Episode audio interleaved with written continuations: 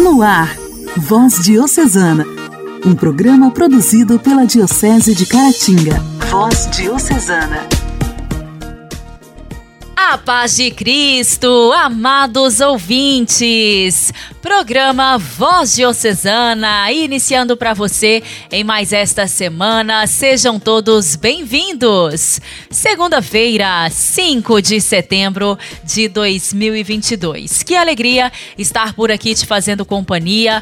Muito obrigada pela sua audiência de sempre. Um abraço especial também para todos os diretores, os funcionários das nossas rádios parceiras, as rádios que gentilmente nos ajudam neste projeto de evangelização. Voz Diocesana. Voz Diocesana. Um programa produzido pela Diocese de Caratinga. Hoje, dia 5 de setembro, celebramos o dia de Santa Teresa de Calcutá. Qualquer ato de amor, por menor que seja, é um trabalho pela paz. Mais do que falar e escrever, Santa Teresa de Calcutá viveu este pensamento. Nascida no dia 27 de agosto de 1910, foi batizada um dia depois de nascer. A sua família pertencia à minoria albanesa que vivia no sul da antiga Lugoslávia. Seu verdadeiro nome era Agnes. Pouco se sabe sobre sua infância, adolescência e juventude, porque ela não gostava de falar de si mesma. Aos 18 anos, sentiu o chamado de consagrar-se totalmente a Deus na vida religiosa. Obtido o consentimento dos pais e por indicação do sacerdote que a orientava, no dia 29 de setembro de 1928, ingressou na casa Mãe das Irmãs de Nossa Senhora de Loreto, situada na Irlanda. O seu sonho, no entanto, era o trabalho missionário com os pobres na Índia. Cientes disso, suas superioras a enviaram para fazer o noviciato já no campo do apostolado. Agnes então partiu para a Índia e no dia 24 de maio de 1931 fez a profissão religiosa, tomando o nome de Teresa. Houve na escolha deste nome uma intenção, como ela própria dissera, a de se parecer com Teresa de Jesus a humilde carmelita de Liuseux. Foi transferida para Calcutá, onde seguiu a carreira docente. E, embora vivesse cercada de meninas, filhas das famílias mais tradicionais de Calcutá, impressionava-se com o que via ao sair às ruas. Os bairros pobres da cidade, cheios de crianças, mulheres e idosos, cercados pela miséria, pela fome e por inúmeras doenças. No dia 10 de setembro de 1946, dia que ficou marcado na história das missionárias da caridade, congregação fundada por Madre Teresa como o Dia da Inspiração. Durante uma viagem de trem ao noviciato, Madre Teresa deparou com um irmão pobre de rua que lhe disse: "Tenho sede". A partir disso, ela afirmou ter tido a clareza de sua missão dedicar toda a sua vida aos mais pobres dos pobres. Após um tempo de discernimento, com o auxílio do arcebispo de Calcutá e de sua madre superiora, ela saiu de sua antiga congregação para dar início ao trabalho missionário nas ruas de Calcutá. Começou por unir um grupo de cinco crianças num bairro pobre, aos quais começou a ensinar numa escola improvisada. Pouco a pouco, o grupo foi crescendo. Dez dias depois, eram cerca de 50 crianças. O início foi muito desafiador e exigente, mas Deus foi abençoando sua obra e as vocações começaram a surgir entre suas antigas alunas. Em 1949, Madre Teresa começou a escrever as constituições das missionárias da caridade e no dia 7 de outubro de 1950, a congregação fundada por ela foi aprovada pela Santa Sé, expandindo-se por toda a Índia e pelo mundo inteiro mais tarde. No ano de 1979, recebeu o Prêmio Nobel da Paz. Neste mesmo ano, o Papa João Paulo II a recebeu em audiência privada e a tornou sua melhor embaixadora em todas as nações, fóruns e assembleias de todo o mundo.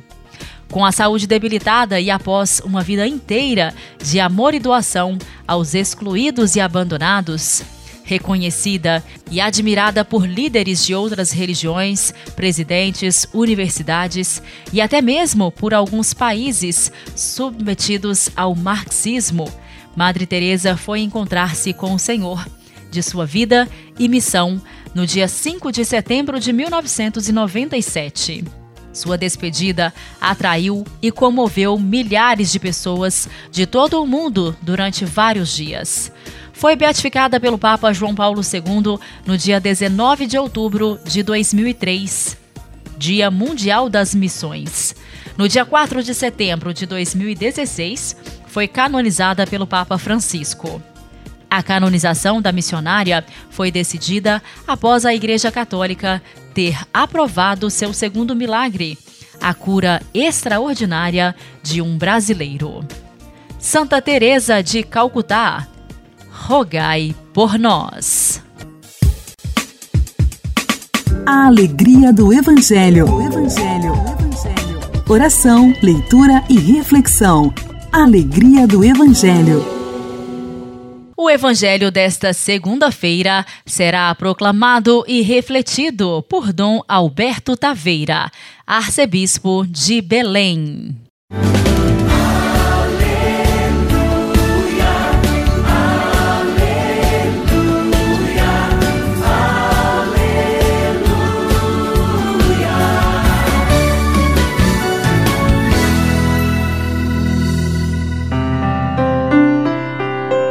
Evangelho de São Lucas, capítulo 6, versículos 6 a 11. Aconteceu num dia de sábado que Jesus entrou na sinagoga e começou a ensinar. Aí havia um homem cuja mão direita era seca. Os mestres da lei, os fariseus, observavam para ver se Jesus iria curá-lo em dia de sábado e assim encontrarem motivo para acusá-lo. Jesus, porém, conhecendo os seus pensamentos, disse ao homem da mão seca: Levanta-te e fica aqui no meio. Ele se levantou e ficou de pé. Disse-lhes Jesus: Eu vos pergunto, o que é permitido fazer no sábado, o bem ou o mal, salvar uma vida ou deixar que se perca? Então Jesus olhou para todos os que estavam ao seu redor e disse ao homem: Estende a tua mão. O homem assim o fez e sua mão ficou curada. Eles ficaram com muita raiva e começaram a discutir entre si sobre o que poderiam fazer contra Jesus. O Evangelho de São Marcos está pontilhado de manifestações que nos ajudam a conhecer quem é Jesus. E ele se mostra com uma atenção especial a quem está marginalizado ou se sente marginalizado. E aqui ele é capaz de ir adiante e superar alguns preceitos importantes, mas secundários da lei. Tratava-se não de fazer um trabalho remunerado no dia do repouso, mas ali era o caso de fazer o bem e de restaurar a vida de uma pessoa. E o Senhor faz isso com imensa liberdade, com tanta tranquilidade que assusta as pessoas que estão em torno. Algumas coisas podemos aprender. Primeiro, que Jesus coloca aquele homem que estava com a mão seca no meio de todos. Toda a presença de Jesus é para incluir o pecador, o doente, o pobre, o pequeno, a criança, a mulher, não sei, todas as pessoas, ele inclui, ele traz para o meio. Vem para o meio, vem para cá, fique aqui. E depois Jesus disse que esse homem precisa fazer a sua parte, estender a mão. E a mão ficou curada nós também podemos, em nome de Jesus, fazer com que muitas pessoas sejam colocadas no meio da comunidade, no relacionamento, sejam tratadas pelo nome, sejam valorizadas, acolhidas, sabendo que com esse gesto abrimos as portas para que o Senhor também faça e o faz muitos milagres na vida das pessoas, na vida de cada um de nós.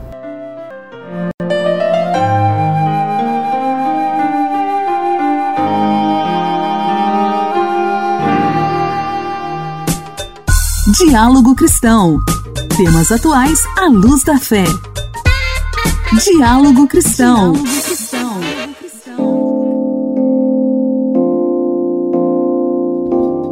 O governo federal ameaça multar empresas que comercializam cigarros eletrônicos no Brasil. A venda do produto está proibida no país desde 2009. O Ministério da Justiça e Segurança Pública, por meio da Senacom, a Secretaria Nacional de Defesa do Consumidor, determinou nesta quinta-feira que 32 empresas suspendam em todo o país a comercialização dos cigarros eletrônicos. Caso não cumpram a decisão em até 48 horas, serão multadas em 5 mil reais ao dia. O coordenador da Comissão de Tabagismo da Associação Brasileira de Pneumologia, o médico Paulo Correia, opina que essa fiscalização é importante e que precisa ser ampliada. Cigarros eletrônicos são entregados comumente por deliveries, as pessoas acessam através de Instagram, redes sociais, compram através do YouTube. Então, é lógico que é uma notícia importante, mas o escopo disso tem que ser ampliado prever casos de reincidência com multas ainda maiores para que efetivamente essa situação promova realmente a fiscalização do que a Anvisa regulou. Também conhecido como vapers, os cigarros eletrônicos foram proibidos pela Anvisa devido à falta de estudos sobre a segurança do consumo, que tem crescido no Brasil, em especial no público jovem. Segundo a pesquisa Vigitel, do Ministério da Saúde, 2% dos entrevistados usavam cigarros eletrônicos em 2021, chegando a 6% na faixa dos 18 a 24 anos. O pneumologista Paulo Correia argumenta que a juventude é atraída pela falta de odor dos cigarros eletrônicos, pelos sabores e pela propaganda realizada principalmente por influencers nas redes sociais que sugerem que o produto seria menos prejudicial que o cigarro comum, o que não é verdade. São quase duas mil substâncias químicas presentes, que incluem substâncias cancerígenas, metais, substâncias tóxicas. Quando o filamento esquenta o líquido que vai provocar, vai produzir o aerossol, metais vão para o fumante não é? Então tem níquel, latão, cobre e outras substâncias. O níquel é um cancerígeno grau 1 pelo IARC, que é uma agência classificadora de riscos, ou seja, comprovadamente provocador de câncer em seres humanos. O médico ainda alerta que não é recomendado o uso de cigarros eletrônicos em lugares fechados, pois ele traz riscos também para os não fumantes que estão próximos, além de não haver comprovação que funcionam como uma forma para largar o tabagismo. Voz Diocesana. Voz Diocesana. Um programa produzido pela Diocese de Caratinga. Agora, aqui no programa Voz Diocesana, está chegando um lindo sucesso que vai para você em sintonia com o nosso programa, seja onde você estiver. Agradecemos a sua companhia, que você esteja tendo uma abençoada segunda-feira. Vamos ouvir.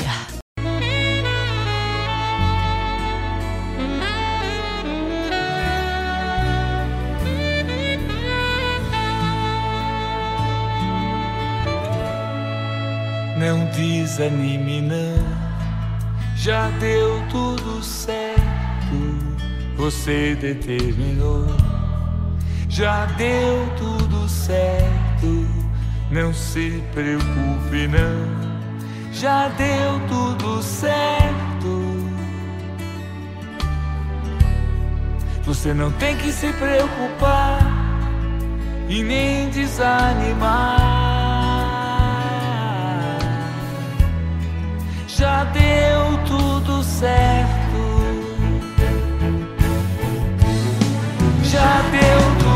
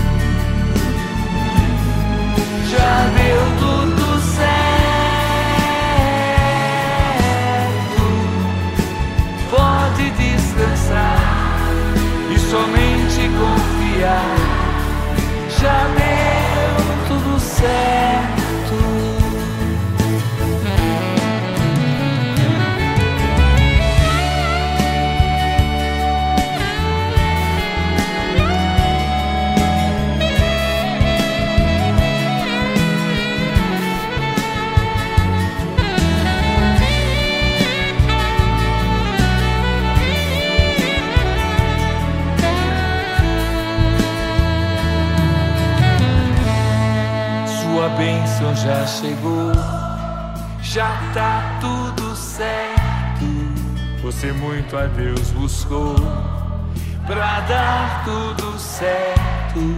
Deus contigo caminhou, por isso deu certo. Você não tem que se preocupar e nem desanimar. já deu tudo certo.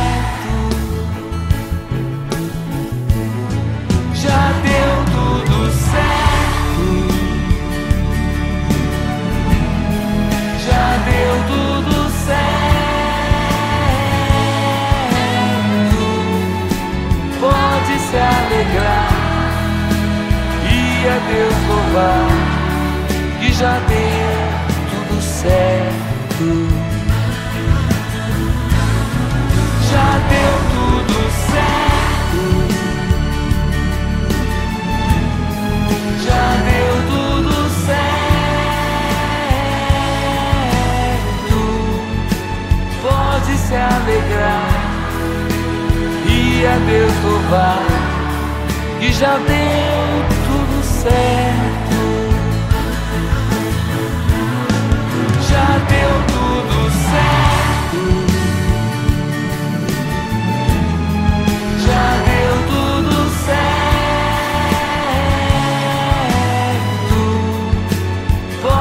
Se alegrar e a Deus louvar que já deu tudo certo. Que já deu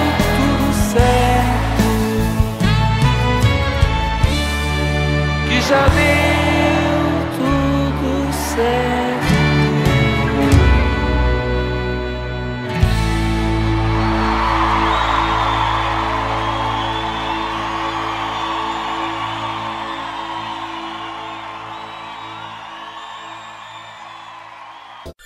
Igreja, Igreja em Ação.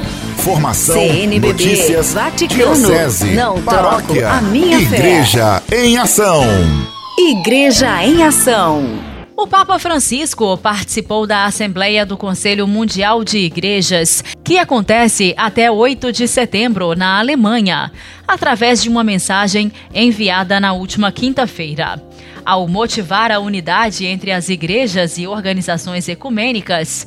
Em resposta às urgentes necessidades do nosso tempo, o Papa pediu uma comunhão mais plena e visível entre os cristãos, um pré-requisito fundamental para a missão crível da Igreja. A reunião acontece a cada oito anos, sendo o único momento em que os membros podem analisar, rezar e celebrar juntos. O encontro com a comunidade ecumênica global da Europa sobre o cuidado da criação começou na terça-feira na cidade de Karlsruhe, ao sul da Alemanha, e segue até o dia 8 de setembro. Das 352 igrejas que fazem parte do Conselho, 295 estão presentes na Assembleia, que está sendo transmitida pelo site oficial do Conselho Mundial. O tema analisado é o amor de Cristo move o mundo para a reconciliação e unidade, num contexto marcado por questões fundamentais sobre a maneira de habitar a terra, sobretudo em assumir responsabilidades diante das futuras gerações um argumento que o Papa disse seguir com interesse pastoral, assim como faz uma delegação da Igreja Católica enviada ao evento, fruto da relação consolidada com o Conselho desde a terceira Assembleia em 1961 em Nova Delhi. Essa comunhão mundial dos cristãos, disse Francisco na mensagem, deve encorajar a se trabalhar juntos por uma maior proximidade e unidade entre as igrejas, religiões, culturas, povos, nações e toda a família humana, fomentando a reconciliação no mundo. Um esforço que também deve ser orientado para se cuidar dos mais necessitados ao trabalhar pela justiça e pela paz, movido sempre pelo Evangelho. O Papa disse: Nosso mundo ainda segue aflito pela discórdia, pelo conflito e pela divisão, persistem as guerras, as discriminações, diferentes formas de injustiça e de divisão, inclusive entre os próprios cristãos.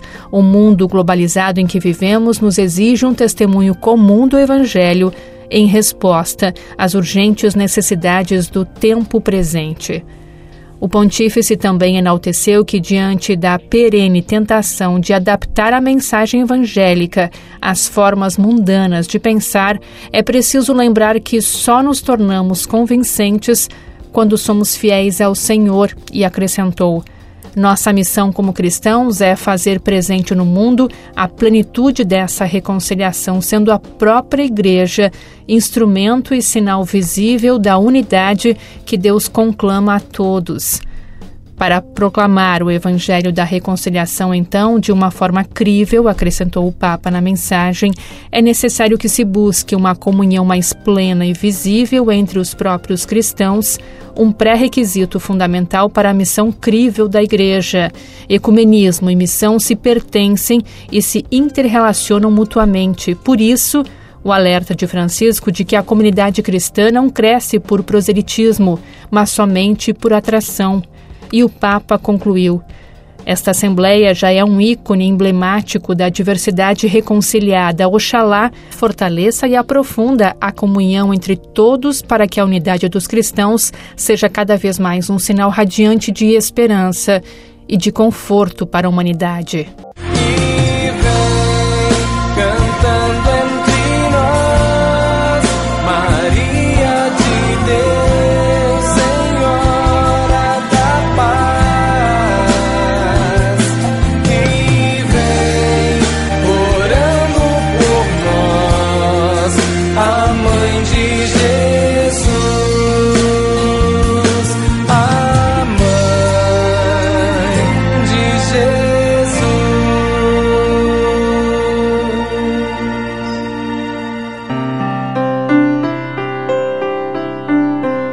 Amado povo de Deus, a Diocese de Caratinga, paz e bem, aqui é o Padre Marlone e esse é o nosso Momento Mariano.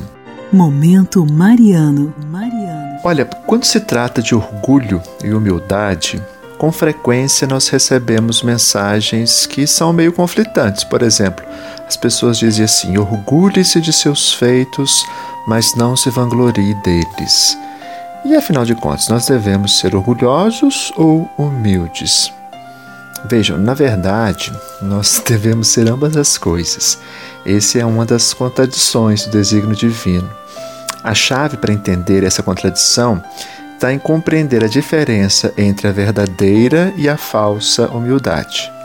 Vejam o que a gente entende. Olha, a falsa humildade ela finge que nega o valor de um feito e ao mesmo tempo que quer receber elogio. Conhece gente assim? Digamos, por exemplo, olha, você tem acabado de fazer o que sabe fazer em uma importante tarefa e um projeto em andamento. Aí, quando seu chefe lhe diz que você fez um grande trabalho, você abaixa os olhos e responde humildemente: Não foi nada.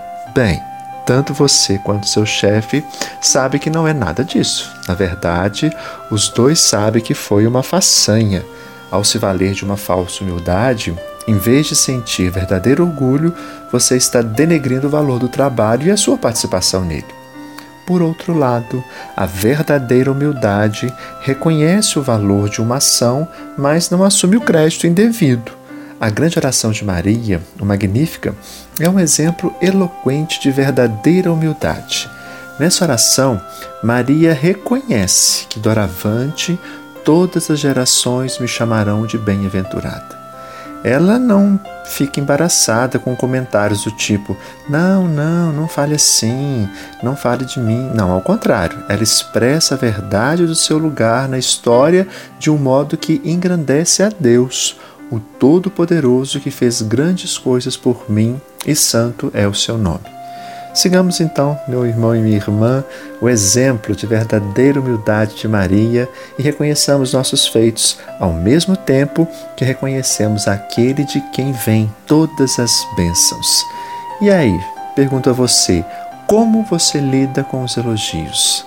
Você sente que tem de fazer comentários autodepreciativos quando alguém lhe cumprimenta? Precisamos aprender a aceitar os elogios com a mesma espontaneidade com que o fazemos. Ficamos então hoje por aqui. Um forte abraço, meu irmão e minha irmã. Deus te abençoe e até o nosso próximo programa.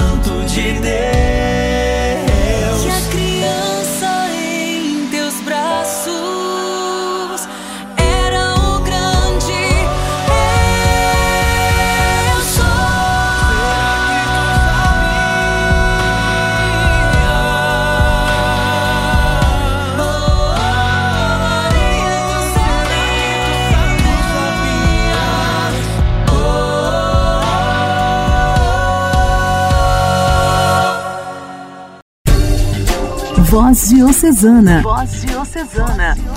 Um programa produzido pela Diocese de Caratinga. E o programa Voz Diocesana desta segunda-feira já está terminando. Um abraço especial a todos vocês que estiveram ligadinhos com a gente no programa de hoje. Convido vocês a estarem também por aqui amanhã, no mesmo horário, viu? Até lá! Você ouviu Voz Diocesana, Um programa da Diocese de Caratinga. Voz Diocesana.